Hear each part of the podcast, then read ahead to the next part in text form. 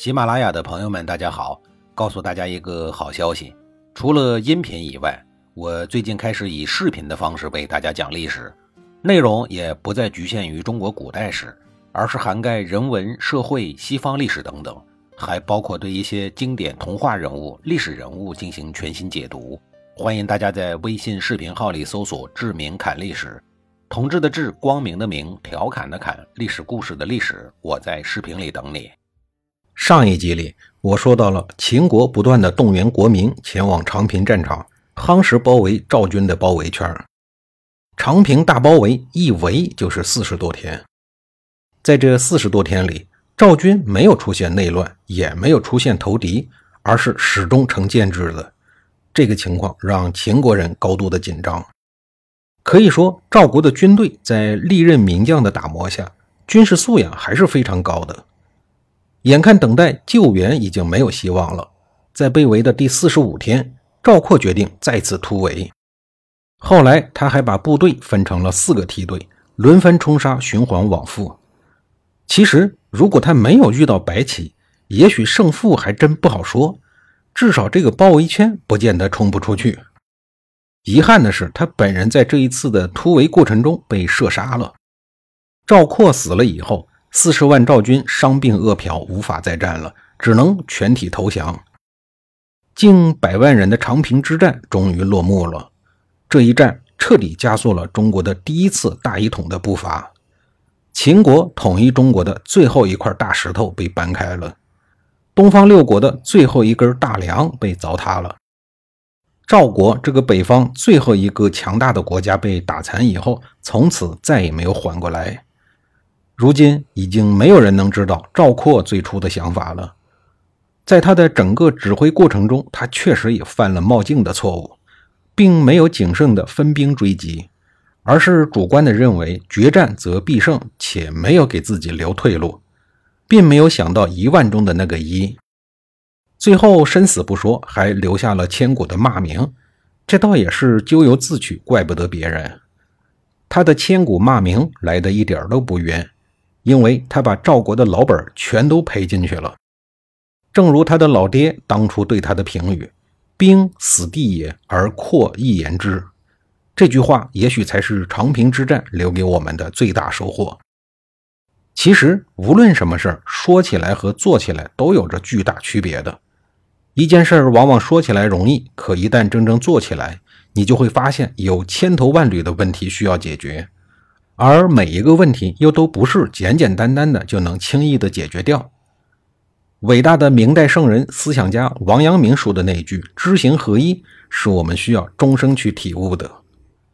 每当做事儿的时候，心绪沉浮的时候，就想一想赵括，然后带着一颗恭敬之心、敬畏之心去处理每一件事儿，善莫大焉啊！赵括死了，他省心了。但剩下的四十万赵国降军给白起留下了一个很大的难题。按规矩来说是俩办法：一是放回去，二是带回家。大家应该都知道，白起没有按规矩来，最后把这四十万赵军全部坑杀了。为此，他也背上了千古的骂名。后世的无数人在谈到这件事的时候，大体上是两种态度：一是白起嗜杀。二是秦军嗜杀，脑袋很重要。因为白起的影响力以及他的悲惨结局，和这次中国历史上规模最大的杀降族案件，自此诞生了一个著名的诅咒“杀降不降”。这条诅咒也确实如此，古往今来几乎没有一个杀降者的人能够得到善终。但是我还想要说一句，白起在下达坑杀命令的时候。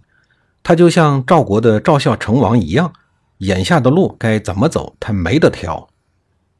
赵军的这四十万降卒，此时成为了白起手中无可奈何的烫手山芋。他不得已的第一个原因是，这帮赵国人是不能放回去的。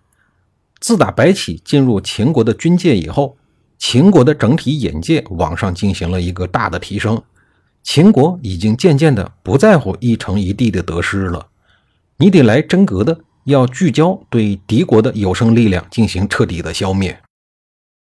在白起大规模的歼灭敌对国家之后，秦国突然发现，每一次歼灭战之后，都会得到很长一段时间的敌国国防真空，或者说这个国家会在很长的时间内无法再形成威胁。这一次，秦国举全国之力下了血本，上百万人次的千里运粮，你不要怀疑这个数字啊，供应几十万大军的人吃马喂。尤其是前线还是千沟万壑的黄土高原，是需要下血本的。秦昭王还亲自征调了国内所有河内、河东之地的壮丁上前线，这一仗的消耗是极其的惊人。所以秦国此时也已经被折腾的是摇摇欲坠了。这里边有一个巨大的风险，那就是万一剩下的那五个国家在别的地方捅你一刀。眼下您还真扛不住，这把牌最好能一锅端，能灭了赵国最好。如果灭不了，秦昭王的最低接受底线也是必须把这赵国的四十万有生力量全部干掉。一旦这几十万赵国的棒小伙子放了回去，那后果真是不堪设想。一旦龙归大海，没俩月，赵国又能组织出几十万大军跟你死磕。而下一场大战，献月女神还能如此的眷顾你吗？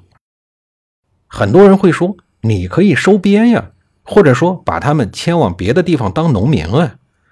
关于这个建议，秦国人只能说，这个是真做不到。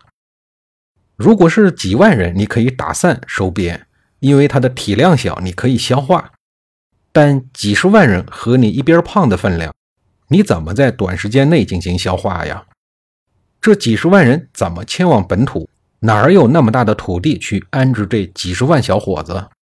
对了，你还得给他们配老婆，否则这就是几十万的社会不安定因素。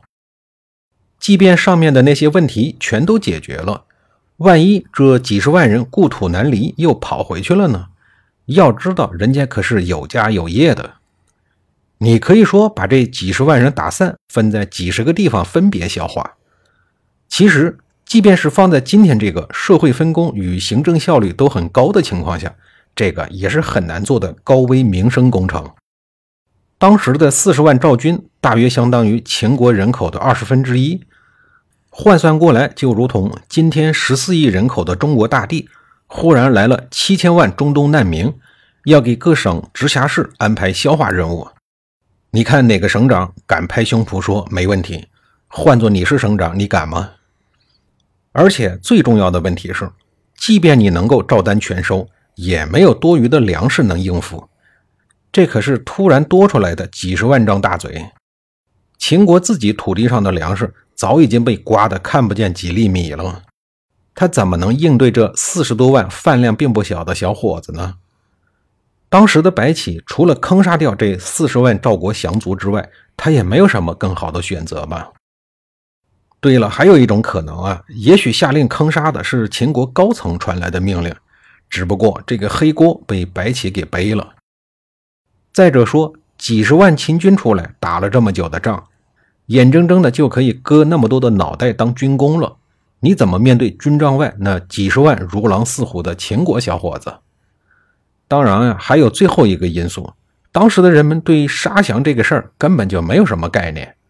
社会的进步是在不断的演化下，在大量的规律与事实约定成熟后才产生的，不是？一夜之间杀四十万人也是一个技术活儿只有神一般的人才能驾驭得了这么大的事儿。因为如果不尽快处理，再次暴动，那可怎么办？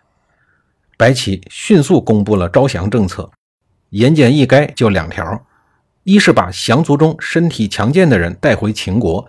编进秦国的军队中为秦国效劳；二是把年老体弱病残幼小的人遣散回赵国。赵军上上下下发现都公布详细的安置方案了，心里的不安消失了很多，同时也失去了警惕。下一集里，我继续给您讲述。